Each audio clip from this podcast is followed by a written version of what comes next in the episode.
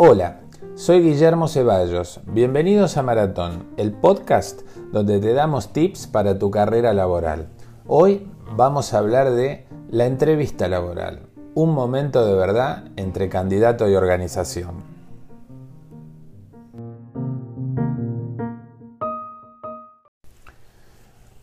La entrevista laboral es un momento de verdad. Es un momento donde se cruzan los intereses de las organizaciones, por acrecentar su banco de talentos, su equipo y los intereses de los candidatos por ingresar. Es un momento muy importante porque para estar en esa instancia hemos superado un mar de obstáculos que son la competencia entre cientos y a veces miles de currículums que eh, se han presentado a esta búsqueda, ya sea contestando un aviso, presentándose a través de una web o el medio que sea. Por lo tanto, no se puede perder el tiempo ni desaprovechar semejante oportunidad. Hay que prepararse bien, sea la primera o sea una entrevista más en el proceso de reclutamiento.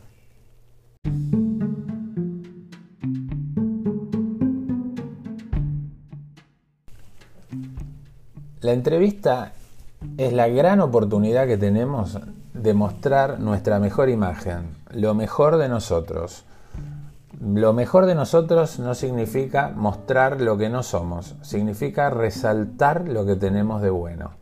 No podemos perder nuestra autenticidad, no podemos dejar traslucir a alguien que no somos, porque eso no vamos a poder sostenerlo en el tiempo. ¿Cuáles son nuestros objetivos?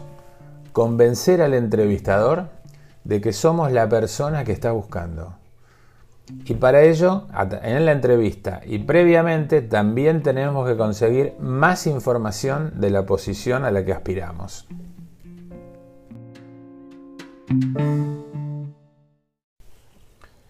La entrevista empieza antes de sentarme enfrente del entrevistador. Empieza con una preparación minuciosa. Analizar el aviso. Analizar el aviso y compararlo contra mi propio CV Quiero saber qué experiencia tengo concretamente para cubrir los requerimientos del puesto.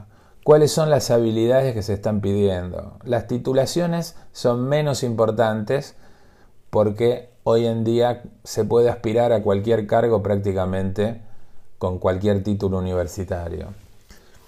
¿Qué otras habilidades que yo poseo son útiles para esta búsqueda? ¿Cómo puedo demostrar estas habilidades? ¿Qué historias voy a tener para contar? ¿Qué experiencias voy a tener para contar? ¿Qué otra cosa tiene relación con el puesto? Pero siempre que sea relevante. En segundo lugar, tengo que conocer la situación de la industria donde opera esta compañía, la situación de la empresa, cuáles son los desafíos, es decir, ¿qué, está saliendo en el diario sobre esta industria. Para esto hay que venir leyendo, ¿no? Es decir, uno no va a hacer un, doctorado en la empresa, pero sí tiene que mostrar cultura general del, mundo empresario. Es decir, ¿qué, ejecutivos son los, más conocidos, los que salen en la prensa? Este, eventuales conocidos o amigos que trabajen o hayan trabajado allí en la empresa. Otro tema que para mí es importante. A veces me preguntan, ¿es bueno que averigüe quién es el entrevistador? Que vea su perfil en LinkedIn. ¿Es bueno que vea que lo estoy mirando? Mi recomendación, estoy convencido que es muy bueno mirar quién es el entrevistador. Hoy sabemos todo gracias a las redes. No hay que desaprovechar estas, herramientas. Que el entrevistador vea que lo estamos mirando, lo único que muestra es interés. Muestra que me preocupa saber con quién me voy a sentar. Yo lo veo como algo muy positivo. Y las experiencias propias del entrevistador pueden encontrar más puntos de encuentro con mi perfil. Puede haber pasado por compañías que yo pasé, aunque sea en otro momento. Puede haber compartido experiencias similares en algún competidor donde trabajé yo. O sea, por lo tanto, hay que saber con quién nos vamos a sentar.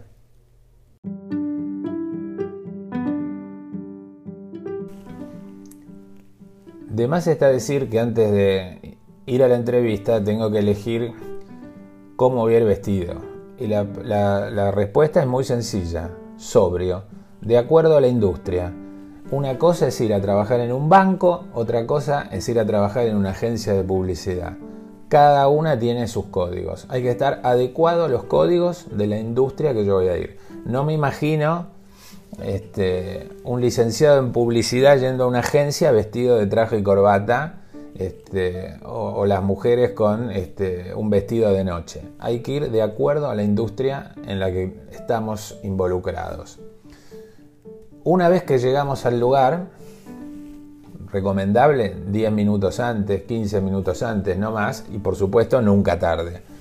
Este, vamos a estar con una persona que tiene un objetivo esencial, que es conocer mi habilidad para el trabajo, cuál es mi experiencia, mi formación, cuáles son mis motivaciones, qué hace que yo esté sentado ahí.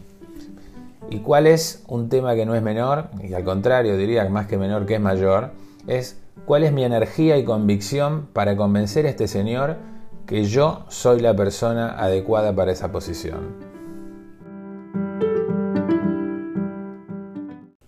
Bueno, estamos hablando esencialmente de entrevistas uno a uno eh, alrededor de una mesa. Hay más tipos de entrevistas, eh, grupales, por ejemplo, y más también. Y no hay que olvidar que hoy en día mucha gente, yo mismo, entrevisto a la mayor parte o la mayor cantidad de personas a través de alguna plataforma.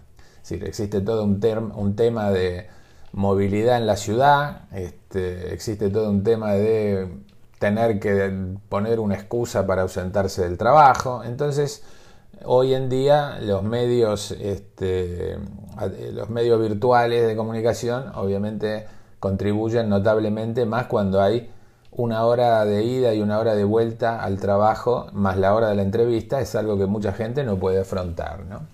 Es decir, la estructura natural de una entrevista es una, la presentación, saludos, una exposición inicial del, entrevistador, a veces puede ser más, este, una exposición en general por el, de parte del candidato y después empieza un tema de preguntas y respuestas. ¿no? Este, y, por último también, y muy importante, cuáles son las preguntas del postulante.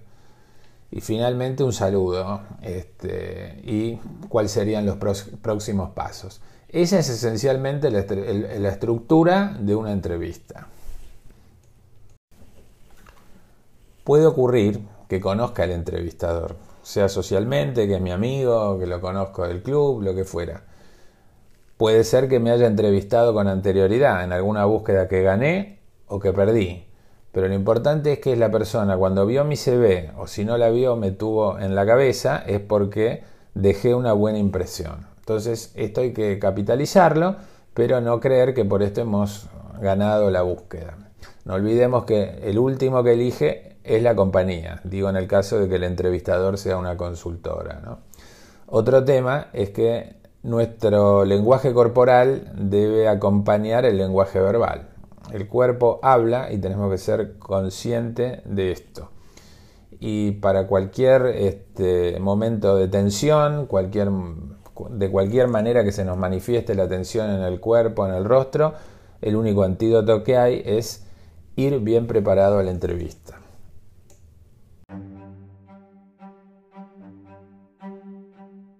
Obviamente hay preguntas que se le hacen a un junior y otro tipo de preguntas se le hacen a una persona senior. A, un joven que recién empieza le pueden preguntar por qué estudiaste esta carrera, por qué tardaste tanto tiempo en hacerla, por qué o quién influyó en tu carrera, la decidiste vos, quién, quién, quién te inspiraste. En una persona senior le pueden preguntar, por ejemplo, por qué estuviste tanto tiempo en tu carrera o tanto tiempo en esta organización. Entonces aquí lo que deberemos contestar es que no es que te has estancado, sino que vamos a tener que contar que cambiaste de marketing a comercial, de comercial al área técnica, que este, estuviste en distintos países. Bueno, dando la, impresión real de que te has enfrentado a desafíos constantes y que no es que te has estancado en un solo lugar. ¿Por qué cambiaste tantas veces de empleo? Puede ser otra de las preguntas una persona más senior. Bueno, aquí hay que dar muy buenas razones para explicar el porqué de los cambios y buscar los puntos de empatía con el entrevistador.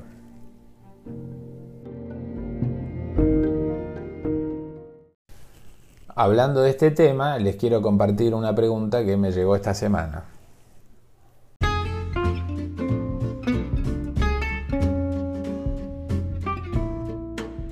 Un momento donde siempre me surgen dudas es el momento de la pregunta de cuáles son tus fortalezas y cuáles son tus debilidades. Obviamente en el apartado debilidades es donde surgen la, la mayor de las dudas. Y la pregunta es, ¿qué conviene decir y qué no? Frente a todas estas preguntas incómodas, eh, la respuesta es ser sincero pero no suicida. Eh, ¿Cuáles son tus puntos más débiles?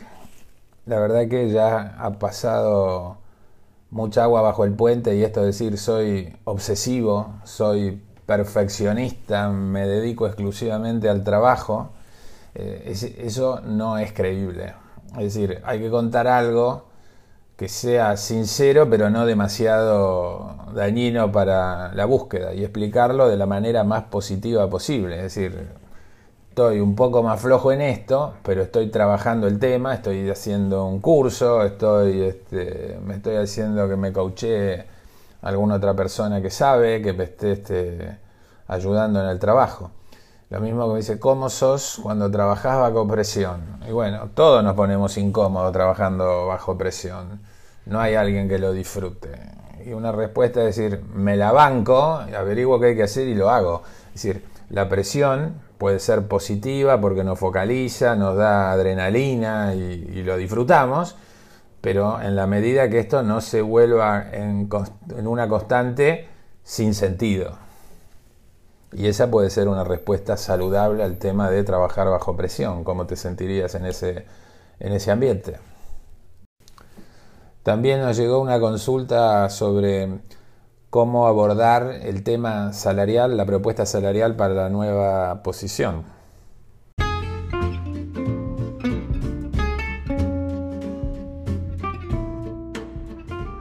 Mi consulta es sobre el salario. ¿Qué tengo que decir cuando me preguntan lo que gano y cómo calculo cuánto pretendo ganar? Bueno, ante la pregunta eh, sobre el salario. Siempre es difícil porque uno no sabe bien qué contestar. Si uno está por cambiar de empleo y está llegando, sabemos que va a haber un aumento salarial en mi propia compañía actual eh, en forma muy próxima, la respuesta debería ser el salario actual más ese futuro aumento que va a ingresar o que va a salir el mes que viene. ¿Por qué? Porque se va a ir fácilmente un mes en el ingreso. Entonces, este, ahí podemos decir tranquilamente el salario con el futuro aumento.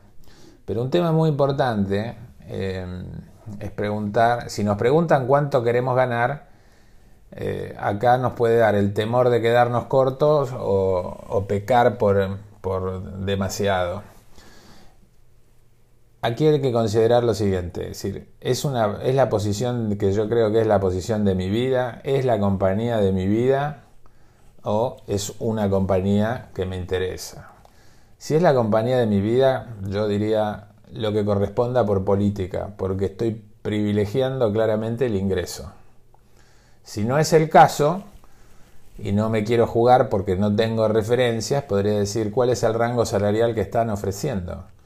Y decir, me parece razonable. Es decir, obviamente no va a ser menos. Pero lo que sí es muy importante, independientemente de cuál sea el número por el que finalmente cierren, es preguntar por la política remunerativa de la compañía.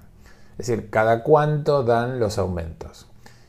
Y la pregunta del millón no solo es esa, sino el primer aumento después de que yo ingrese, ¿me va a corresponder a mí también?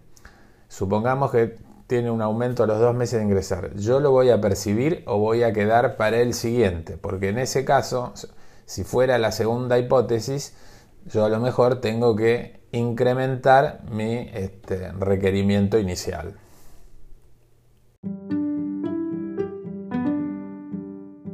Para una persona senior, eh, obviamente las preguntas van a estar dirigidas básicamente a conocer los desafíos que afrontó, cómo lo hizo, y lo que van a pretender es determinar su capacidad de, mirar el futuro, de tener visión estratégica, su capacidad para solucionar problemas, sus habilidades comunicacionales, porque en definitiva van a estar mirando su liderazgo, su nivel de motivación y su capacidad de motivar, cómo se manejan las relaciones personales, capacidad de organización, capacidad de autocrítica, en fin, todas estas son este, los aspectos que una persona senior tiene que prestar atención y tiene que tener respuesta y poder enumerar casos que le ha tocado liderar este, o transitar.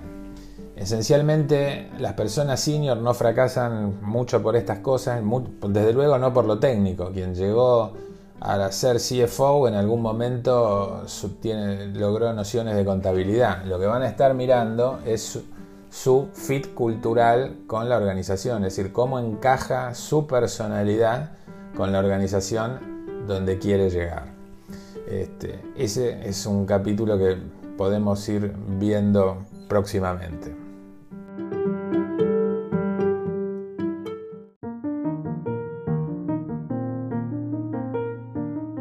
Está claro que de este tema da para hablar horas. Em, Así que supongo que próximamente tendremos uno o más episodios, los que hagan falta, para, profundizar sobre este tema.